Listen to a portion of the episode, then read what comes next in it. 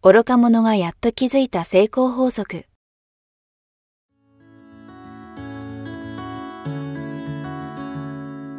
学校に行けない子供たちから、オリンピック選手をはじめとするアスリート、企業経営者、マネージャー、新入社員、メンタルサポーターとして20年間にわたり、講演、研修を行ってきた成田義則が、今と未来を変える人生哲学の話をお届けします。視聴者リスナーからの人生相談にもお答えします。こんにちは早川洋平です。愚か者がやっと気づいた成功法則。今日は第15回をお届けします。成田さんよろしくお願いします。よろしくお願いします。成田さんちょうど右手にいいもの持ってますが何ですかそれは？これ？早川さんからもらった書きやすいペン。すいません。なんか親切な押し売りみたいにしてしまいました。なんかねそう。こうなんそうなんです。成田さんが握っていただいてるボールペン宣伝してもしょうがないんですけどなんかすごいヌルヌルで書きやすいんですけど。いいですよね、これ。実際あじゃあ使っていただいてるんですね。ええ、もう黒と青ともいただいたのをバンバン使ってます。よかったです。成田さん、でもやっぱりイメージ的には手書きの人のイメージなんですけど、なんかパソコンですごいとかスマホですごいメモるとかよりやっぱり手書きですか？手書きの方が、もう五感をすべて使って潜在意識にインプットできるので、はやっぱり手書きがキーですよね。あ、やっぱりそうなんですね。はい。なでも僕もスマホに打ち込んだりはしますが、なるべく手で言葉を書くように心がけてます。やっぱり違いますよね。はいな。なんでしょう？もうなんか文字通りペンが走るというか、うんなんかてまあまあ、今のね、デジタルネイティブの世代なら違うのかもしれないですけど、僕らやっぱなんか手書きの方がいいのかなと。要は手書きだと、あの、打ち込むだとボタンを押すだけじゃないですか。はでも手書きだと字を書きますよね。で、これによってさらに意識が入ってくるんで、いや、手書きでやる方が文章を整理できるんい。あ、確かに。よね。実際そうですね。うん、だから成功者は紙の上で考えるっていうのは、まさに何かあったら書く書く。書くことによって頭の中の棚卸しができる。はい。そうすると頭にスペースができて、またいいアイデアが浮かぶ。はまた書く。棚卸しができる。スペースができる。いいアイデアが浮かぶの繰り返し。文章書くってはい、整理しないと書けないじゃないですか。本当ですね。昔あの皆さんラブレターをね、はい。書いてはちぎり、書いてはちぎりしたことありません？あまあ、あの、イメージ、え、本当に、本当に書いたちぎりしたことあるんですか？ありますよ。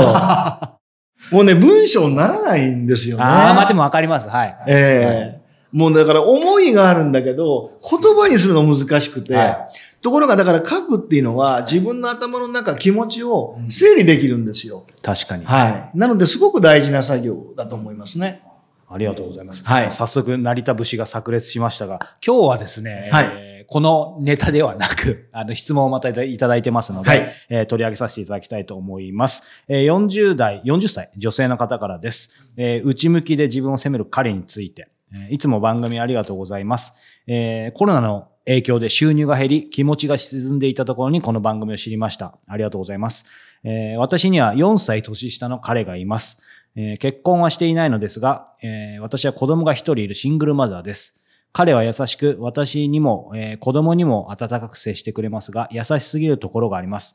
見ていると内向きな性格で何かあると一切外には出出さず、えー自分で自分を傷つける癖があるようです、えー最近は必要以上に食事をとっています。年齢的に今はいいかもしれませんが、今後が心配です。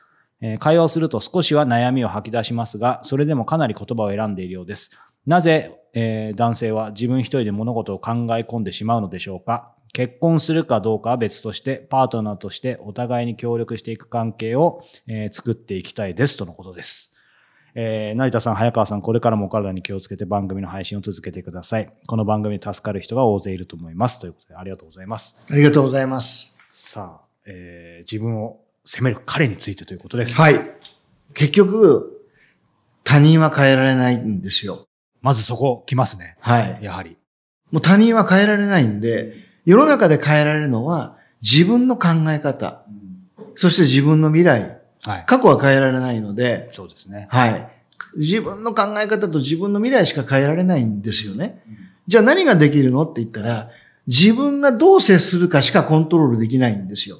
あ相手に対して、相手に対して。はい彼を変えようと思うとストレスが溜まってしまうので、まず変えようとはしないことですね。まずその大前提です。大前提に。はい。あの、変えようとすればするほど苦しみますから。お互い苦しみそうですね。お互いに。うんだって変わる気がない人は変わらないので。なので僕らができることは、い思いを、こちらの思いを投げかけることしかできない。はい。あとは自分の態度をどういう態度で、どういう行動をするかしかコントロールできない。なので、私がお勧めするのは、まだ結婚をされてない、まあ、ねあの、えパートナーさんだと思うんですね。で、これから結婚しようかなって考えてるはい。最中だと思うんですが、まず、いや、自分が常に、はい。自分がオープンで、何でも話し合える関係を望んでるわけですから、まず自分がそれを彼に実践する。あそれがある意味理理想像ですもんね。はい。何でも自分が相手に相談しはいて、話して、で、これを自分がやるわけですね。はい。で、相手の反応を見ながら、相手がそれでもなかなか心を打ち明けてくれないようであれば、私はこういう関係を望んでるんだということを相手に伝える。それを伝えて、それをしてもらえないと、私はね、長い人生パートナーとして一緒にやっていくのは辛くなってしまうんで、そこはぜひ協力してくれないかという話をします。それでも変わらなければ、それは考えなければいけないですね。ええまあ、このまま続けていいのかってことですね。そういうことですね。残念ながら、前にもお話ししましたが、はモグラと一緒に空は飛べないっていうね、あの話がありましたけれども、相手は変えられないので、空飛びたいのに、ね、沈んでっちゃう人と一緒には入れないですから、伝えて伝えて、それでもダメならもう諦めるしかないですよね。残念ながらね。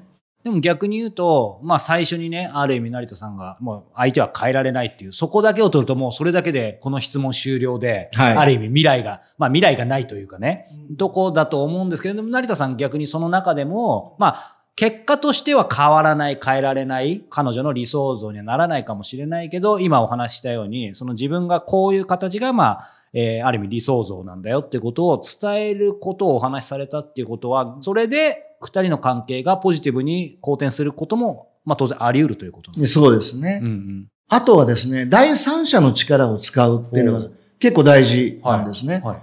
あの、お付き合いしてる関係って平等な関係じゃないですか。はなので、第三者を使うことによって、いろんな、こう、素直に余計聞いてくれるような場合があるんですね。あはい。自分が信頼できるカウンセラーさんにコーチングを頼むとか、はい。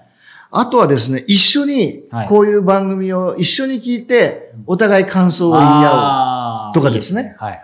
こうしたらいいんじゃないっていうのはあんまり言い過ぎると、教師と生徒の関係じゃないですけど、上下関係が出てき出てきてしまうので、まあそうじゃなく第三者をうまく使う。こういう番組一緒に聞いて、そうですね。お互いが話し合ったり、あとは信頼できるカウンセラーさんに頼んでコーチング彼にコーチングをしてもらったりというのも一つの手かもしれません。そうですね。これ今、成田さん、さらっとおっしゃいましたけど、本当にね、すいや、すごいお話だなと。やっぱりその第三者、全く一言一個同じことを言っても、はいある意味夫婦だったりカップルだと、まあはい直接の当事者同士、利害関係者同士だとぶつかる。だけど、それこそついそこに置いといた誰かの、えー本だったり新聞記事だったり、たまたまつけた YouTube で言ってる話だと、これちょっと我が家の話になっちゃいますけど、例えば夫婦で言った時には、なんか全然聞いてもらえないまま、もしくは僕が聞かないっていうのも、そういうものだとふと入ってきて、多分ね、これ視聴者の方、リスナーの方も、あ、そう、あるあるって多分あると思うんですよね。あえ、それ俺言ってさっき揉めたようになんでこのテレビのこの人が言うとみたいな。やっぱ 人間ってそういうところありますよね。ありますね。あの、近しい人から言われたくないとかね。はい。近しい人から言われると素直に聞けないとか、あるわけですよね。はいだから第三第三者の力ってすごく大きくて、誰かに何かを伝えたいときに、いや、こうしたらいいよっていうよりも、いや、実はねって、私こういうことがあって、こういうふうに言われて、はいこうやったらすごくうまくいったのって、自分のことのように相手に伝えると、相手も、あ、そうなんだっていうことあるじゃないですか。これが大事なんですよね、やっぱり。やっぱそのつ伝え方とかね。そうですね。伝え、間接的にはい。言いたいことを伝える。私はこう言われて、はい。びっくりしたの。今までそうは思ってなかったけど、あー、そう言われて、はいすごい納得しちゃったんだよね。あなたどう思う？って言ったら、いや、実はこうこうこうだからこうやれよって言われるのと全然違うじゃないですか。違いますね。ですよね。うんだから常にいわゆる私は言われた。うん。私はそれで気づけた。あなたどう思う？っていう伝え方って、より相手が受け入れやすいああ、確かに。ですね。うんやっぱそのあなたどう思うと、こう変わってとかって全然違うじゃないですか。つまり何かを、まあ、あの、聞いたり提案するときでもそうかもしれないですけど、やっぱり人間ってコントロール絶対されるの嫌なので、何か選択の余地をね、きちんと、あの、相手に渡してあげるっていうのは結構ポイントかもしれないですね。そうですね。あの、どう思うっていうのと、もう一つ大切なキーワードはいが、どうなりたいです？ああ、やっぱりそこですか。どうなりたい？結局もう、あの、大切なのは理想像っていう話をはいいつもね、はい。させていただいてますが、人間ってなりたい人にしかならないんですよ。うんなりたい人がないとはい、曖昧な人になっちゃうんですね。なるほど。はい。だから理想像の明確さが必要なんですね。なんですが、常に、あなたはどうなりたい？例えばこういう場合、こういう人とこういう人といるけど、あなたどっちがいいと思う？どうなりたい？常にどうなりたいを聞いてると、はい。だんだんその人が自分の理想に気づいてくるんですよ。そう。そうですね。だから例えば子供に対しても、あなた将来何になりたい？どうなりたい？どんな人かっこいいと思う？あなたどうなりたいの？って常に聞いてると、なりたい自分をイメージするようになりますよね。はい、はい、はい。すごい大事な質問なんですよ。そうですね。うんだから部下に対しても、何回も遅刻してくるやつに、お前なんだよと。もう何回言ったらわかるのって言っても変わらないじゃないですか。そうですね。それよりも、ね、ってって、あなたはさ、ってどんな人になりたいんだって。要はもう自分のえ存在価値を自分で認めて、自分一人が遅れることによって、いろんな人に迷惑がかかるから、みんなのためにも遅れないで行こうって、もう本当に約束、時間守る人になりたいのか、ね、それはもう全然守れない、だらしない人になりたいのか、どっちになりたいって、常にこの質問を問いかけるわけですね。そうすると、相手がもしですよ、いや、俺だらしない人になりたいって言い続けるんであれば、もう悪いけどさよならなんですよ。やっぱりそこは。もう、だってごめんなさいって、その人とは私一緒に働けませんじゃないですか。少なくても、要はもうみんながね、本当にみんなでチームワークがっちりと、みんなでもう理解し合いながら、えー協調し合いながら、協力していろんな仕事できるなチームになりたいっていう人じゃないと一緒にチームになれませんよね。はい。なのでそういう質問どんどんしてあげる。で、もしそうじゃないんであれば、はい。居場所考えた方がいいよって。うん。乗ってる船が違うかもしれないですね。そういうことですね。うんあの僕自身もそうですけどやっぱり近しい人ほど意外とコミュニケーション取ってるようで取れてないというか、うんもちろん表層的には話したり聞いたりしてるつもりかもしれないですけどやっぱり相手を変えられないっていうことは前提ででもそういう今みたいな働きかけって結構知っとくと知っとかないとで全然変わってきそうですね。うんですね。うんうんだからとっても大切なキーワードは、はい人を何とかしようとはしないことですね。僕は散々それで失敗してきました。うん、本当ですか？成田さんでもあるんでいすか？やもうね、何とかしてほしい、何とかしてあげたい。はい。で、もう本当にもうもっと良くなる才能いっぱいあるのになんで気づかないのって思うんですが、なかなかね、変えることできないので、あ結局もうきっかけしか僕らは与えられませんから、そこを踏み外してしまうと喧嘩になるわけです。お前なんでわかんないんだ？なんで変わんないんだってやって、本人変わる気ないので、やればやるほど自分もすごい疲弊してしまうので、はいもうそこは、あ、もうこれはしょうがないなって、もう、いや、もう元気でね、どっかでき、もう本当に幸せになってねっていう思いでさよならするしかない。それがお互いにとっての幸せ。一緒にいた方が幸せじゃなければ、はい別れた方がお互い幸せなわけで、そうですね。それでいいわけですよね。うんうんうんまあ、これちょっと高等レベルかもしれないですけど、成田さんおっしゃってたように人をなんとか、まあ、できないし、しようと思わない方がいいと思いつつ、個人的な話になっちゃいますけど、成田さんとこうやってお付き合いさせていただいてると、まあ確かに、お前なんとかしなれよみたいに言われたことはないんですけど、自然と、なんて言うんでしょう。ちょっとこれ番外編の質問ですけど、直接何かアドバイスとかではないんですけど、やっぱりなんか常に導かれてる感じがするんですけど、これなんか成田さん、やっぱり、あの、前々回ぐらいにね、あの、やっぱりこの7、10億人ぐらいいる中で出会った人とは、まあ、ある意味ね、やっぱ縁があって、みたいなお話されてたと思いますけど、そういう意味では、こう、出会った人に対して、何かこう、出会った人に対して心がけてることがある感じがするんですよね。やっぱりその人のはい。輝かしい未来をイメージする？いや、この人はもういろんな形で多分力発揮するだろうなって、はちょっとでも何かね、きっかけを与えてあげれたらいいなとは思いますし、まあ、でもとにかく大事なのは、相手に興味を持つということですね。はい。えー相手を尊重しながら、相手のいいところをもう見つめながら、はい要は相手に興味を持つっていうことが、やっぱりコミュニケーションとしては、はい。とっても大事な入り口かなと思いますね。まあそういう意味では当然ですけど、このね、あの、カップルも、今お付き合いはされてるわけでしょうから、もともと興味もお互いあったんでしょうから、うん、そうですね。うんややっぱり大事な時期ではあると思うんですけど、さっきのね、ご自身オープンにして、いろいろやっぱり伝えて、あと聞くっていうのは、なんか一歩、その勇気は必要かもしれないですね。うん。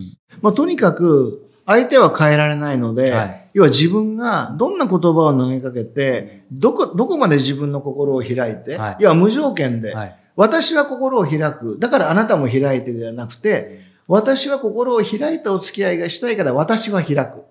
で、ね、相手に要求せずに。はい。で、もうひたすらそこでお付き合いしていきながら、相手の変化を待つしかない。で、あとは自分の気持ちを素直に訴える。こういう関係私望んでるんだって。なので、もう本当に一人で苦しむのやめてって、はい一緒に何でもいいから話してよって。それをもう遠慮しなくていいのよっていうのも何回でも言い続ける。何回でもですね。はい。もう一番大切なのは忍耐です。そこは。やっぱりそうですね。そこは忍耐ですそ。して成田さんおっしゃってたように、やっぱり親しい間からこそ意外と伝えてるつもりはい。ですけど伝わってないこと結構ありますよね。もうそこは本当に、あ、多いですね。だから感謝してます相手に対してって聞くと、皆さんはいって言いますが、伝えてますかって言ったら伝えてないんですよね、ほとんど。ドキうん。だから、思ってはいる。で、分かっている、い、いてくれてるはずだと思うわけですよ。ダメなんです。言わなければ。だから常に、あ、ご飯ありがとう、お掃除ありがとう、子育てありがとうね。で、奥さんの方は、あなた働いてくれて、あの、お給料今月もありがとうね。昔は、えー銀行振り込みじゃなかったんで、封筒ね。封筒で、はいっていう、どっちかっていうと威厳があったわけですけど、今勝手に銀行振り込まれちゃうんで、ですねちょっとありがたさが薄れてますが、あ、今日おお給料日ちゃんと入金されてたわ、ありがとねっていう言葉を奥様もかけ、まあ、これ奥さんが働いてるケースもあるので、逆もしかりなんで、はいうん、そんな形で感謝をやっぱりし合ってないと、いい関係って続かないですよね。そのうち、維心伝心、あうんの呼吸になるんでしょうけど、やっぱり言葉は大事ですよね。はい。はい。ということで、ちょっと僕もいろいろ考えさせられましたので、実践していきたいと思います。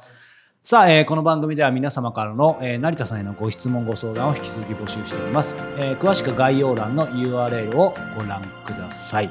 ということで、今日は第15回をお届けしました。成田さん、ありがとうございました。ありがとうございました。